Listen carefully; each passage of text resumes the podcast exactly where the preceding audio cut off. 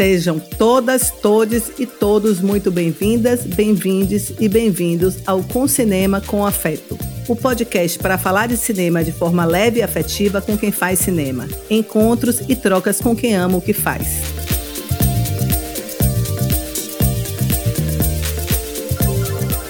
Olá, sou Carol Tanajura, taurina, baiana de Salvador, militante da direção de arte e do afeto no cinema. E eu sou Teuba, diretor de fotografia e sidekick. Hoje vamos conversar com Napoleão Cunha, técnico de som direto, editor, sound design e mixador de conteúdo audiovisual. Com ele, ninguém fica triste em um set de filmagem. Napoleão nasceu em Teresina, Piauí. Na infância, mudou-se para Salvador. Na adolescência, despertou o interesse pelas técnicas de gravação sonora e montou um estúdio para produções publicitárias de rádio e TV. Estudou produção e gravação musical em Madrid e, no retorno ao Brasil, iniciou sua graduação em cinema. A partir desse encontro com o audiovisual, dedicou-se ao som direto e mixagem de curtas e longas metragens, séries e conteúdos para a web. Obrigada, Napa. Seja bem-vindo. Oh, eu que agradeço. Esse convite é tão especial estar aqui com vocês, falando do que eu gosto, com a galera que eu adoro. Obrigado, viu? Olá, Napa. Oi, Teuba. Então, vamos conversar. Vou começar com a primeira pergunta, a pergunta que Teuba ama. Quem é Napoleão Cunha? Napoleão Cunha hoje, né, agora, nesse momento que eu falar, não vale para antes nem depois, hein, só vale para agora. Napoleão Cunha é um cara que gosta muito, adora som, vive nisso, vive nessa coisa das sonoridades, gosta de música, gosta das artes Desde pequeno fui muito incentivado, tive a sorte de ter pais que sempre me incentivaram no, caminho das artes e acabei voltando minha vida toda para isso. Quero repetir isso com meus filhos, que agora também Napoleão Cunha é pai de dois filhos e quero muito repetir isso, né, incentivar meus filhos a trilharem esse caminho das artes, que é essencial. Sou um cara muito feliz com o que eu faço, sou um cara de bem com a vida, me divirto muito com meus amigos e com, com todo mundo que eu amo. Ai, que lindo, fofo. e como é que o audiovisual chegou na sua vida?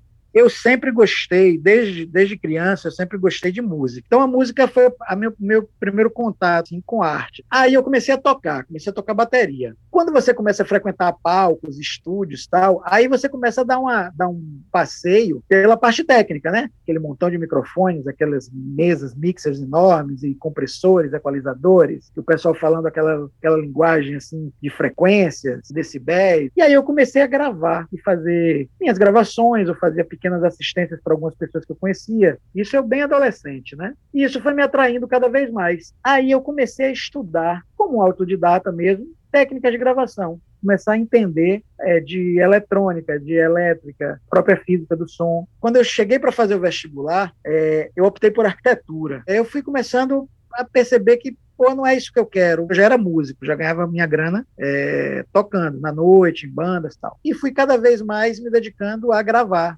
montei um estúdio e comecei a gravar e produzir material publicitário, né? trilhas sonoras, spots, vinhetas, jingles. E aí eu comecei a gostar disso. E resolvi fazer um curso em Madrid de produção musical, não tinha nada a ver com audiovisual. E quando eu voltei de Madrid, eu estava querendo continuar estudando, porque eu tinha largado a arquitetura, fui fazer esse curso, e aí encontrei o curso de, de cinema da, da FTC. E dentro da FTC, o que eu, eu percebi logo que tinha uma demanda, né, de gente que se dedicasse a isso, porque em geral é assim, né? Você entra na sala lá do curso de cinema, aí você vai ter muita gente querendo dirigir, muita gente querendo fazer direção de fotografia, mas na hora que você vai perguntar quem quer fazer som, não tinha gente querendo fazer som. Eu já fazia, eu falei, velho, esse lugar é um lugar para mim. E aí comecei a fazer. E aí fui estudando pesquisando sobre equipamento, eu já tinha um bom conhecimento de técnicas de gravação, mas faltava estudar as especificidades do audiovisual, né? é gravar fora do estúdio, gravar na locação. Isso daí eu não tinha muito, né? Tive que ir aprendendo. E aí fui pouco a pouco entendendo isso, o curso foi me ajudando, as minhas relações com as pessoas fora também começaram a se estreitar na área do audiovisual, e aí pronto, aí engatei, aí comecei a fazer um curta né, na, na faculdade, aí outro, depois um fora, depois comerciais. Aí eu comecei a gravar comerciais, que era coisa que eu não fazia. E aí pronto, aí em 2009 eu fui para Angola, eu fui gravar meu primeiro longa documentário. E foi um marco assim, porque eu ganhei uma grana, pude me equipar, pude comprar equipamento legal assim, bacana. Pronto, a partir daí entrei na coisa do, do cinema de, de, com os dois pés mesmo, assim, sabe? E tô aí até hoje. Agora, Napa, o que é o som no audiovisual e quais as suas etapas, né? Porque eu acho que isso não fica muito claro para as pessoas que estão de fora do processo. O que é o som, assim, o técnico de som direto? Bom, é, quando a gente fala de cinema, a gente está falando de audiovisual, a gente tem que ter imagens e som sincronizados, que é para gravar as coisas que a gente quer ouvir, ou seja, as, as, os diálogos dos personagens, é, os ambientes que a gente está, que a ação se passa, para que a gente tenha essa imersão, né? O som é muito, muito importante pela imersão e o ambiente que as coisas acontecem torna isso factível, né? A gente tem a música, que a música também é um elemento muito importante na, na sonoridade do audiovisual, porque ela reforça, contribui para os sentimentos. É, temos os efeitos sonoros, né, que dão uma certa grandiosidade, que na gringa os caras falam de larger than life, quer dizer, que é maior do que a própria vida, quando você ouve um tiro, uma explosão, uma, o mar, tudo é muito maior do que seria na vida real, né? E o, o som contribui muito para isso. Então, o som no, o audiovisual é, é essa camada essencial do, do, dos sentidos, né? Da, além da visão, essa coisa da audição, é, que vai fazer a gente acreditar nas coisas, né? Fazer essa famosa é, imersão, né? Que todo mundo quer quer fazer essa imersão quando vai para o cinema, esquecer do mundo e entrar naquela naquela sala e ficar completamente absorvido pela história, pela narrativa. E a suspensão da realidade também é uma coisa muito conhecida, né? Que é assim você tem que acreditar que aquilo está acontecendo mesmo para você se emocionar. Claro, precisa do som. Quando a gente pega um roteiro, é, a gente vai ler esse roteiro para poder entender o que é o filme, discutir com, com o diretor, diretor de fotografia, com a arte, com a produção, tudo para entender o que é esse filme, que narrativa é essa, o que, é que ela precisa, quais são as dificuldades, quais são as intenções. E o som faz isso também, como todos os departamentos, para que a gente não chegue no set de calça curta, né? Chega lá direitinho para saber o que vai ser feito e com todas as, as condições de, de, de, captar o melhor som. E aí eu estou falando dessa primeira etapa de estudo e de análise do roteiro, é, definição de quais são as locações, se são boas para o som, se são amigáveis, a gente fala, né? É, numa rua barulhenta, é, num lugar onde tem muita reverberação, é um lugar muito grande. Então a gente vai estudando tudo isso para é, já começar a resolver esses possíveis problemas de, de captação de som e aí depois o som direto entra em campo mesmo, assim, para fazer a partida dele, para jogar.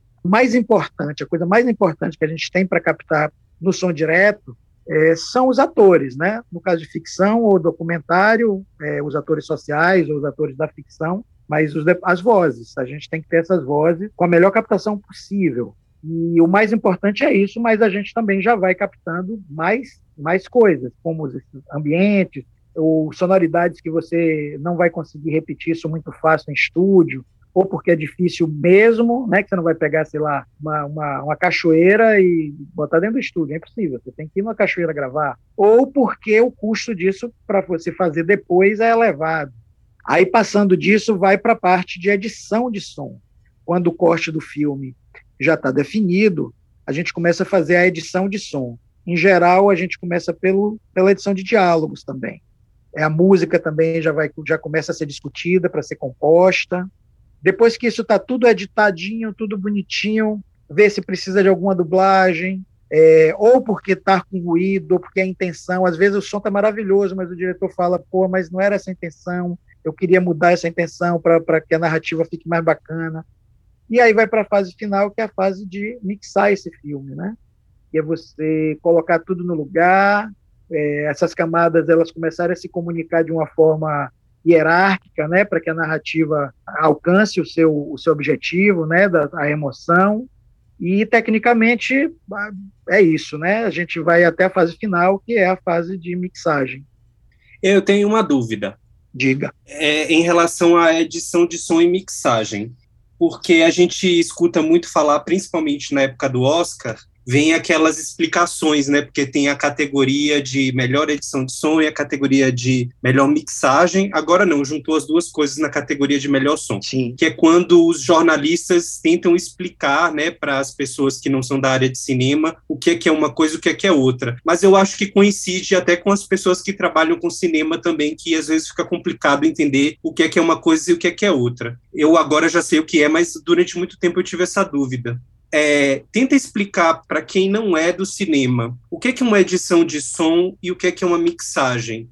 A edição de som é uma etapa anterior à mixagem. A gente só vai mixar quando a edição de som já estiver pronta. E editar, eu vou começar pela edição de diálogos. Vou dar um exemplo. Você tem uma frase numa certa cena, você gravou uma cena três vezes, e tem uma frase que ficou maravilhosamente sabe, bem interpretada, numa cena que para a fotografia não ficou legal. Aí, uma das formas de editar diálogo, por exemplo, é você pegar essa frase que ficou bom para o som e colar na que ficou bom para a fotografia. Então você tenta salvar essa cena como um conjunto completo, imaginando a, a, as melhores possibilidades assim. Então, bom, eu vou pegar a frase de outra cena e vou colocar na boca do ator agora. Se a gente consegue fazer isso de uma forma é, crível, pronto, eu já fiz uma boa edição de som.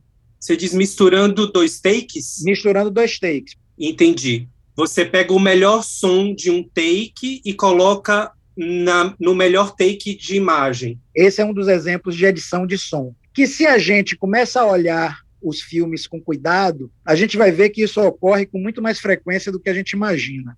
É, outro exemplo, a gente, quando edita som, a gente também insere sons que não estavam na cena, mas que você precisa desse reforço sonoro para poder dar um punch, né? Então, uma porta que a gente até silencia na hora de gravar, os passos dos atores, que a gente bota um carpete embaixo do, do, do, do sapatinho dele, para que eh, não concorra com a voz e que depois você possa recolocar esses passos no volume adequado, com uma sonoridade adequada, com a reverberação adequada, isso também é edição de som. Quer dizer, você vai bordando com todo cuidado, montando com todo cuidado, ou corretivamente, como é o caso que eu te falei do diálogo, né? fazendo pequenas correções, tirando de um ponto para outro, e também criativamente, que é adicionando sons e retirando coisas também que não são necessárias e que podem distrair. Quando você está editando, você não está preocupado se uma voz que está no mesmo ambiente está muito mais aguda do que outra, porque por algum motivo é, o boom perder um pouquinho o eixo ou lapela que você estava usando estava um pouquinho mais abafado. Isso daí você não se preocupa com isso nesse momento. Na hora que essas vozes forem para a mixagem, aí você começa a cuidar disso, equalizar as vozes para que elas soem parecidas, que elas estejam no mesmo ambiente, para que uma não esteja menos brilhante do que a outra, né? E além da equalização também o range dinâmico, ou seja, o que, que é o que, que é o que, que é mais alto e o que, que é mais baixo em volume, em pressão sonora dentro daquela cena. Ou seja, você às vezes tem distâncias muito estreitas e às vezes tem distâncias muito grandes entre o que é mais alto e o que é mais baixo, entre um sussurro e um tiro. A mixagem vai fazer isso, vai estabelecer esses volumes para que não fique uma coisa tão distante que é, a dinâmica seja tão extrema que o, o tiro fique tão alto ou que o sussurro está tão baixo que o tiro ficou baixo, digamos, sabe? Estabelecer essa, esses volumes relativos, né? Mas depois o mixador, a pessoa que é responsável pela mixagem, vai hierarquizar esse som em camadas, escolher o que é mais importante, o que deve ser mais e o que deve ser menos ouvido e espalhar pela sala de cinema. A gente está falando aí de você estar tá na sala de cinema com pelo menos, sei lá, um 5.1, né? Um surround. Hoje já tem a Atmos, né? Que a sala tem zilhões de caixas, tá? mas vamos falar de um 5.1 que é o que você pode comprar até numa loja e botar em casa no seu, no seu home, né? Então você vai depois mixar isso, ou seja, fazer um trabalho com frequências, volumes, camadas, hierarquização e distribuição desses sons dentro da sala para fazer a famosa imersão. Edição vem antes, é criativo, é corretivo, mixagem vem depois, também é corretivo e também é criativo. Mas é, são duas etapas diferentes. No gancho dessa resposta, qual a importância de um som bem captado para a etapa da edição e da mixagem? O som bem captado ele é a base que facilita tudo, né? Ou seja, eu vou dar um exemplo também prático aqui. Quando eu estou trabalhando, eu sempre separo o som que, os sons que estão muito bons, eu já marco tudo, porque estão bem captados. Já está na minha caixinha dourada, sabe? Se eu precisar ter outros sons, eu primeiro vou procurar no, onde o som está bem captado. Se não achar, aí eu vou na segunda caixa, né? Que é a caixa do som que não ficou tão bem captado, mas ficou melhor interpretado, digamos. Então, o som bem captado, ele facilita muito o trabalho de escolha. Então, o som bem captado ele facilita a escolha, ele facilita a mixagem lá na frente, porque você não tem que ficar perdendo tempo com correções, isso é uma etapa natural de fazer correções, mas se o som está bem captado, essa etapa é muito mais rápida. É um, é um facilitador de qualquer etapa posterior, tanto da edição quanto da mixagem. É, no meu caso, quando eu estou nessas três etapas, é muito legal porque eu já vou pensando previamente quais são as dificuldades que eu vou encontrar é, na edição e depois na mixagem. Então, assim, eu sei que pô, isso aqui não ficou bem captado, eu sei qual é o motivo, sei que eu tenho que refazer, por exemplo, para que na edição eu consiga ter é, mais ferramentas. Aí eu já refaço para mim é muito legal fazer essas, essas três etapas e a experiência que eu tenho com cada uma delas me ajuda a tomar decisões, principalmente para o som direto, né? Que é onde você tem que tomar uma decisão ali rápida, você não tem muito tempo, você tem que resolver o assunto naquele momento, né? Na mixagem você tem mais tempo, na edição você tem mais tempo. Mas para o som direto, ter a experiência de editar e mixar é muito bom. Qual dessas etapas você mais gosta? Ah, eu ia perguntar isso. É, vocês são terríveis. Aí é que nem falar de filho. Não...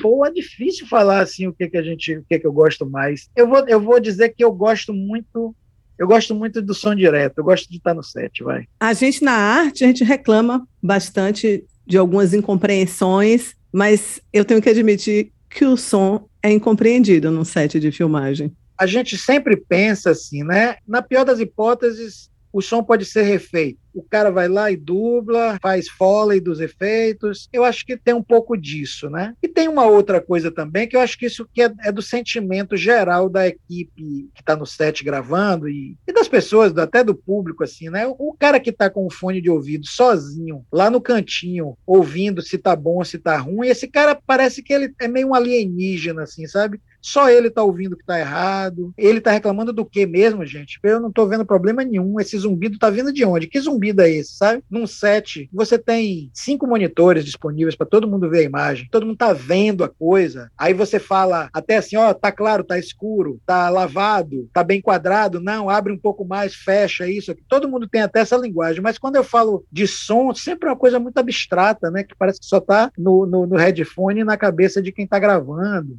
realmente o som é mais difícil de compartilhar com todo mundo, né? Naquele momento específico. Já a imagem não, a imagem está lá para todo mundo ver. Então acho que talvez por isso, sabe? Napa, você gosta muito de contar história, né? Então vou perguntar uma história de set de filmagem, um grande perrengue, um desafio. Um desafio. Pronto, eu vou falar uma coisa interessante assim. Eu fiz um longa, e o longa foi todo feito com duas câmeras sendo que a gente sempre tinha uma câmera é, em planos gerais, assim, um plano aberto tal, e outra câmera fazendo poses. Então eu nunca conseguia chegar com o boom, nunca conseguia chegar com o boom, que é o microfone aéreo, né? Para quem está ouvindo e não sabe o que é o boom, o boom é aquele microfone que fica suspenso por cima da cabeça das pessoas, assim, com uma vara. O cara que fica operando essa vara é o microfonista, né? E ele fica o tempo todo colocando o microfone na melhor posição possível para poder captar as vozes. Então, como você tinha uma câmera que era muito aberta é, e a outra fechadinha, né, assim, a gente nunca conseguia chegar muito próximo do ator porque essa câmera, o plano que estava aberto impedia. E eu tive que usar muito lapela, né? Muito lapela, o microfone fica escondido embaixo da roupa, que não tem a mesma sonoridade de um de um microfone aéreo, um direcional aéreo, sofre também mais com raspar, roupa raspa, a, a, a, voz fica muito presente o tempo todo, você perde um pouco da perspectiva de distância, você tem que reconstruir isso depois na, na, na mixagem e tal. Então, esse longa, assim, para mim foi um aprendizado, porque assim, ou eu aprendia a colocar os lapelas de uma forma legal, que não roçasse, o, o próprio equipamento funcionar o tempo todo sem interferências, né? escolher bem as frequências que eu estava usando, as posições, de, de, colocar transmissor e receptor, e o cuidado de ter com essas cápsulas, porque tinha muito, é bom, você sabe, né? É, é, Bahia, no verão, a gente sua mesmo, né? Então, assim, essas cápsulas tinham que ser super bem cuidadas, até com essa coisa do suor dos atores. Então, esse filme foi incrível, assim, porque eu baseei meu som, praticamente 90% do som desse filme é um som de lapela, não é um som de boom. E eu tive que me virar para fazer isso funcionar. Mas foi um grande aprendizado. É, quais são os clássicos, Napa? Os clássicos do som num set de filmagem, tipo o galo cantando, a cigarra. Para o tipo de produção que a gente faz normalmente, tem a velha serra elétrica, né? Essa daí é a que realmente é uma, acho que talvez seja o maior clássico, né? A serra elétrica que está lá no vizinho, você faz uma visita de locação, vê onde é que tem, se tem construção próxima, tá tudo certo, ninguém está fazendo reforma. No dia que você vai gravar, tem um vizinho que resolve consertar o telhado a duas quadras ou três, e mesmo assim aquele ruído chega. Aí tem os animais, né? Bons, os nossos bichinhos, né? O galinho, o cachorrinho, o passarinho. Mas, no final das contas, assim, cada vez mais eu acho que eu estou gravando um mundo vivo. Então, claro, a gente toma o maior cuidado, separa o máximo que pode e tal. Eu faço muito documentário, então eu tenho um ouvido já, digamos, azeitado para essas coisas que a gente não controla. Agora, o que realmente. Pronto, agora, já que eu falei de tudo, vou falar agora o que realmente incomoda. A equipe fazendo barulho. Aí é foda. Sabe, o cachorro latiu, beleza. O galo cantou, tá de boa. Agora, alguém da equipe pisou num copo plástico, aí você fala, porra, deixou cair uma coisa, sabe? Naquela cena assim. O celular a... tocou. É, o celular, porra. Nossa, celular imperdoável. É gafe, é gafe. É gafe. Aí é foda, entendeu? Eu lhe digo que assim, existe uma falta de conhecimento, né? Sobre o que é silêncio, sabe? O que é manter silêncio. Fala baixo não é silêncio. Tá falando, eu tô lhe ouvindo. Ô, Napa, e falando em silêncio, o que é esse som do silêncio que você grava no final da cena? Que você pede para todo mundo ficar em silêncio e você fica uns minutinhos gravando o som do silêncio? O que é esse som do silêncio? Na verdade, é, a gente não tem o silêncio, né? A gente tem os silêncios, né? Cada silêncio é diferente um do outro, né? O silêncio do meu quarto é diferente do quarto de Teuba. Duvido que seja igual, né? Do, do, do da sala de, de Carol, do hospital. Do, cada silêncio é seu silêncio. Então, o que, que a gente faz? Primeiro, quando a gente pede silêncio, é para isso, é para você ter essa base sem interferências de sons estranhos ao filme, né? Deixa só no set funciona assim. E depois, no final de tudo, o que, que eu tento captar? Exatamente essa atmosfera silenciosa, mas que não é um silêncio absoluto, né? obviamente, que contém as especificidades do silêncio daquele lugar. Ou seja, é silencioso, beleza, mas é silencioso onde? Rural? Então vai ter um passarinho, tem um ventinho, uma folhinha balançando. O que, que a gente faz com esse minutinho, dois, três, quatro, cinco se deixam, é, gravar essa base do silêncio que eu posso utilizar durante a cena na edição de som. Porque, por exemplo, entre uma fala e outra, às vezes ocorrem ruídos, sei lá, vou dar um exemplo, pronto, que Carol falou do galo, né? O ator acordou é, e falou assim, fulana, meu café está pronto, aí o galo cantou nesse, nesse lugar. Aí ela responde, não, Zé, a gente não tem nada para comer hoje. Esse cocorocó não era para estar tá ali, apesar de, bom, é de dia, o cara acordou, mas para dramaticidade, para narrativa, não era legal esse cocorocó. Porque o cara perguntou se tem o que comer e a moça falou: não tenho, não tenho o que comer. O que, que a gente faz? Eu vou pedir para repetir a cena? Não, eu, como técnico de som, estou atento. Ó, o cara falou, ficou limpinho, o galo cantou, e a atriz falou e ficou limpinho. Eu vou precisar colocar um silêncio no meio dessas duas falas, para que elas se unam na narrativa e eu não perca essa cena que ficou massa. Isso na edição de som, esse tal desse bafo que a gente chama, ó, deixa eu fazer o bafo desse lugar, porque realmente é aquela coisa meio, né, que não é som de nada, mas está tudo ali. Então, conseguir esse silêncio no set é difícil, mas eu faço questão para ter uma base de silêncio, só que o silêncio específico daquele lugar, daquele momento. Então, para me ajudar, o que é que você odeia que a arte coloque no cenário, por exemplo? ou que o figurino faça. Tem aquelas coisas chatas, né? o que mais incomoda o som direto é figurino ruidoso. Isso inviabiliza o uso do lapela, que hoje é uma coisa que praticamente é obrigatório, né? Então, mas é isso. Eu também tenho que ter a compreensão de que pô, vai fazer um figurino de época, que tinha um tipo de tecido que é ruidoso mesmo, tá? Né? Não vou ficar sonhando que vai ser tudo de algodão, né? A arte, a arte me ajuda muito, assim. Eu preciso de vocês, né? Para tá, os tapetes, os móveis, a escolha de, de tudo isso me, me ajuda muito a, a, a ter um ambiente legal, com uma sonoridade melhor. Os figurinos, sempre eu sou ajudado. Os acessórios que são usados, né, colares, brincos, pulseiras, essas coisas assim também. A gente sempre discute antes. Às vezes chega na hora, tem alguma dificuldade, a gente consegue colar coisas, amortecer ruídos. A arte está para ajudar, não está para atrapalhar, não. Aquela argola que faz bem barulho, assim, né? Mas, na, mas nada é pior do que um abajur baixo, assim, na hora que você vai meter o boom, tem aquele, aba, aquele abajur, não, aquele candelabro, assim, sabe? Sim. Esse daí também é foda.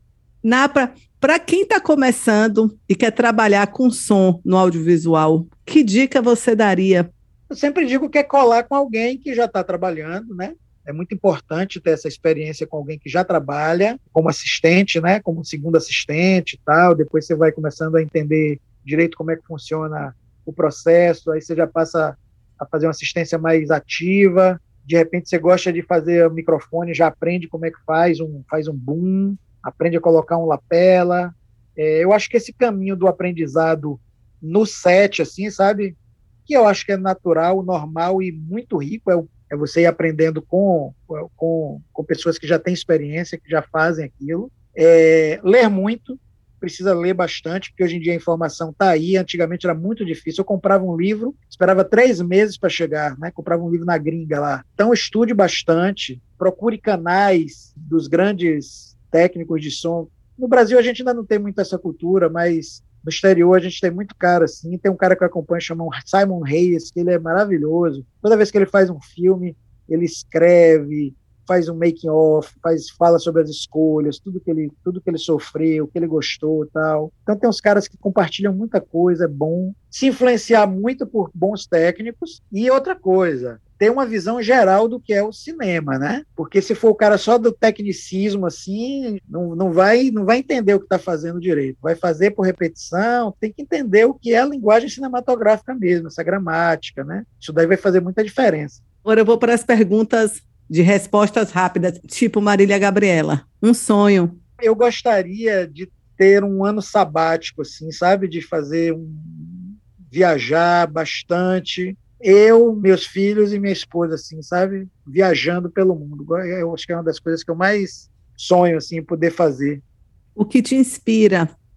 Eu acho que o que me, o que me inspira é, é ver as pessoas felizes, assim, bem-estar, a leveza, Acho que isso é a coisa que mais me inspira. Apesar, eu sou um cara ateu, né? Eu não, eu sou materialista, tudo, mas eu acho que tem um espírito de, de, de alegria, de leveza, de empatia, de felicidade, assim, que ele existe mesmo. Eu acho que o que me inspira é isso, é ver as pessoas cada vez mais é, tocadas por isso, sabe? E um filme que mudou a sua vida? Vale curtindo a vida doidado, não, né? Vale, por que não? Eu também acho. Esses filmes aí que a gente, bom, que eu assisti quando era adolescente, na, no Cine Bahia, na Carlos Gomes, esses filmes que eu vi foram maravilhosos. Que foi, sei lá, Curtindo a Vida Doidado, Gunes, ET, esses três filmes, por exemplo, mudaram minha vida, inclusive me atraíram para o cinema, né? Aquela aventura, você criança, adolescente, está vendo aquelas coisas, você fala, como é que é isso? Como é que se faz isso, né? E por que você faz cinema? Eu faço cinema porque eu gosto de história. Eu gosto de histórias, eu gosto de, de narrativa, eu gosto de eu gosto de contar história, eu gosto de, de ouvir história. Eu acho que a vida é isso, a vida é história. O tempo que a gente tem de vida também é uma história. E, e o cinema eu acho apaixonante por isso. Suspende a realidade naquelas duas horas que você está ali, você esquece de tudo, sabe? E é completamente sequestrado por essa narrativa fantástica de, de, de, tudo que pode ser e que não foi, o que é, o que vai, sei lá. Acho isso incrível. História. Para terminar, vou pedir que você faça uma indicação de um filme, de um livro, de uma série, para quem está ouvindo a gente, para saber mais sobre cinema ou sobre o som no cinema? Eu vou fazer um, eu vou fazer um apelo, assim, sabe? Eu acho que nesse momento assim está valendo muito. Eu acho que a gente está num momento que a gente precisa valorizar muito a nossa cultura, a nossa arte. Então eu acho que o cinema nacional precisa ser muito visto e revisto. A gente tem muita coisa boa, linda, marcante, nossa cara, e que as pessoas ignoram. Se fosse falar do som, né? O, o tão mal falado som do Brasil, dos filmes nacionais tal, e que hoje a gente superou isso. Pronto, faz isso então. Você que gosta de cinema, vai ver como o som do cinema brasileiro, com o tempo, é, melhorou, né? já que era tão mal falado. Mas antes de qualquer coisa, ver como o cinema brasileiro é tão, é tão incrível. Eu acho que é assistir às obras nacionais. Eu falaria sobre isso. Napa, eu queria muito agradecer pela sua presença, pela sua leveza, alegria e felicidade, e a generosidade em dividir. Um prazer, um prazer esse bate-papo com vocês. É, um, é, um, é uma brisa, assim, sabe, de mar, assim, apesar de hoje o dia estar tá chuvoso, mas foi como se eu estivesse aqui na, na beira da praia, assim, sentindo uma brisa batendo na cara e a água batendo no pé. Vocês foram demais. Super obrigado. Leves, deliciosos. Muito obrigado pelo convite. Obrigada, Teuba, mais uma vez. Não por isso. Beijo, Teuba. Um beijo, Napa. Obrigada por ouvir nosso podcast. Com Cinema com Afeto é uma criação da Taná em parceria com a Súbito. Apresentação: Carol Tanajura e Matheus da Rocha Pereira. Edição: Verena Petitinga e Rodrigo Luna. Trilha de Andréa Martins e Rony Jorge, do filme Pinta, de Jorge Alencar. Identidade visual: Clarissa Ribeiro. Indique nosso podcast para as amigas, amigos e amigos. E clica lá em cima no botão para nos seguir. Todos os nossos arrobas e dicas estão na descrição do podcast. Beijo e até a próxima semana.